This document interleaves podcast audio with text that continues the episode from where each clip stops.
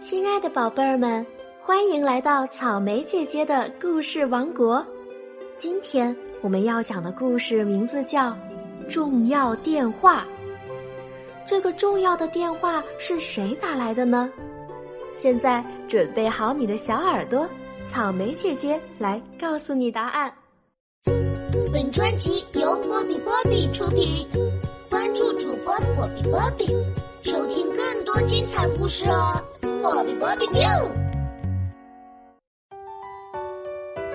夏天到了，卡秋莎的邻居们都出去度假了，大楼里空空的。妈妈以为卡秋莎一定会很高兴的，因为没有人打扰她做功课，也不会抱怨她调皮了。可是卡秋莎却一点儿也不高兴，因为妈妈的工作是医生，有时候要去医院里值夜班，而卡秋莎害怕一个人待在家里，尤其是晚上。于是啊，一到晚上妈妈不在家的时候，胆小的卡秋莎就跑到小伙伴连诺奇卡家过夜，这可愁坏了妈妈。这天，妈妈又去上夜班了，卡秋莎答应妈妈晚上会自己在家里过夜，可是，一到夜晚，她还是很害怕，于是她又去了连诺奇卡家。第二天。卡秋莎醒来了。啊，昨天我已经答应妈妈要自己在家，不在连诺奇卡家过夜的。可是我真的害怕吗？哎，这个时候妈妈是不是已经下夜班回来啦？卡秋莎连忙跑回家去。妈妈已经睡着了。哎，这是什么？是妈妈留的字条。我的宝贝儿，你已经上三年级了，还这么胆小，妈妈真替你害臊。要勇敢点儿啊！你还要参加少先队呢。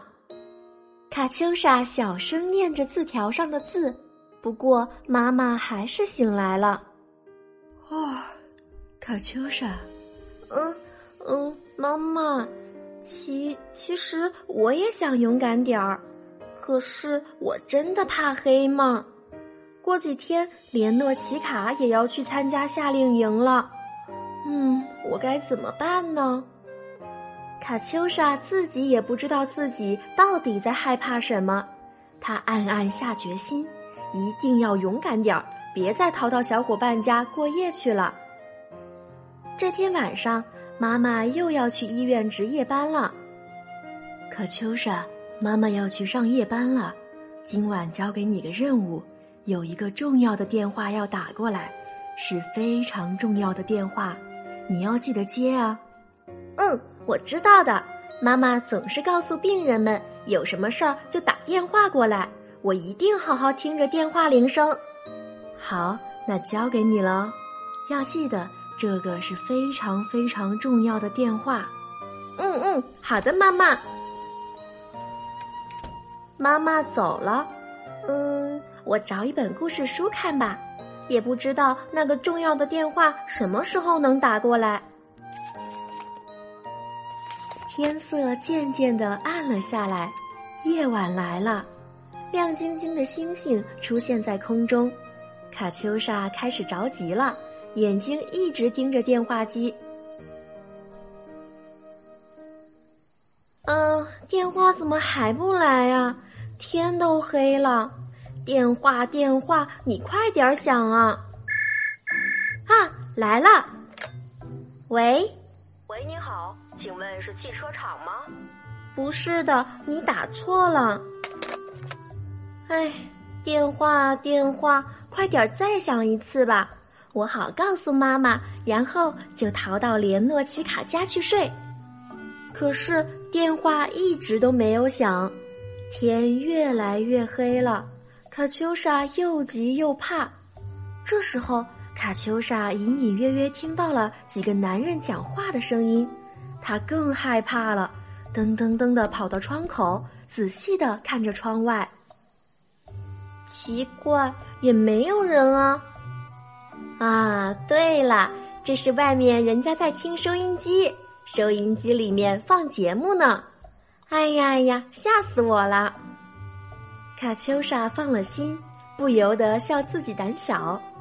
可是没过一会儿，卡秋莎又听到天花板上传来了声音，像是老鼠。卡秋莎吓得脸蛋儿都发白了，她最害怕老鼠了。啊，怎么办？怎么办？有老鼠！谁快来帮帮我呀？哎，不对，老鼠应该在地板里呀。那天花板上的到底是什么呢？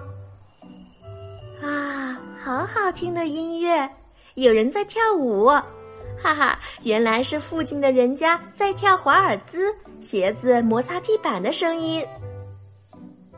卡秋莎平静下来，可是每当有响动，都会把卡秋莎吓一跳。卡秋莎越来越害怕，越来越想逃了。她忍不住跑到门口，想立刻逃到小伙伴连诺奇卡家里去。自己在家太吓人了，我要去连诺奇卡家。哼，不行，妈妈说了，还有个重要的电话呢。肯定是哪个病人要打来的，我要是走了，妈妈就什么都不知道了。不行，我不能走。